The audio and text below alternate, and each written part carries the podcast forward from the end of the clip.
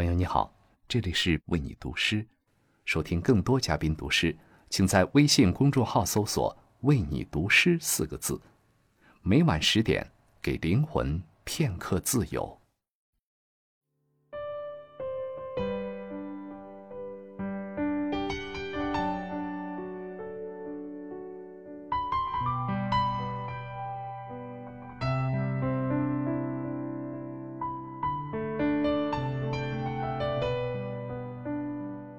朋友你好，欢迎来到为你读诗，我是杨澜。我们的生活每时每刻都在选择中度过，这个过程充满犹豫和困惑，也充满惊喜和感动。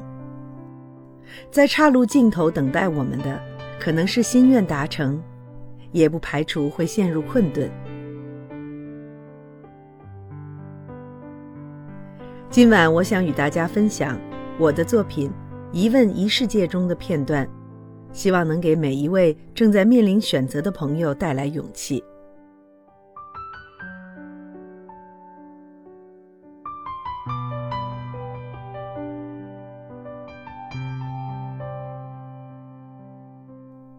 你会选择去碰让你害怕的东西吗？李安会。他说自己选择拍摄《卧虎藏龙》《色戒》和《少年派的奇幻漂流》的时候都很害怕，因为触碰到历史的禁区，因为挑战人性的边缘，因为把观众带到黑暗里去经历考验。但越是害怕，越想把它拍出来，用电影的方式把那种只可意会不可言传的感情拍出来。而我们作为观众，情愿跟随他去冒险。当你看了李安导演的《少年派的奇幻漂流》，更愿意相信哪个故事？是与老虎相伴的奇幻之旅，还是血腥的吃人惨剧？有时我们因为看见而相信，也有时我们是因为相信而看见。选择相信哪个故事，让我们有机会窥见自己心灵的角落。那你选择相信哪个故事？我问李安，他迟疑了一下，说：“他两个都不完全信，而且在拍摄过程中，他竭尽全力让两个故事都有足够的说服力。每个人都有诠释的权利。”他说：“道家讲世界的真相由虚生实，我们碰到的、看到的，只要是色相的东西，其实就是一面镜子，让我们看见自己。”戏是残酷的戏，但做戏的心肠是慈悲的。李安说：“他为自己能选择做那些让他害怕的电影而感到骄傲。”美国诗人罗伯特·弗罗斯特的《未选择的路》，道尽了选择的困惑。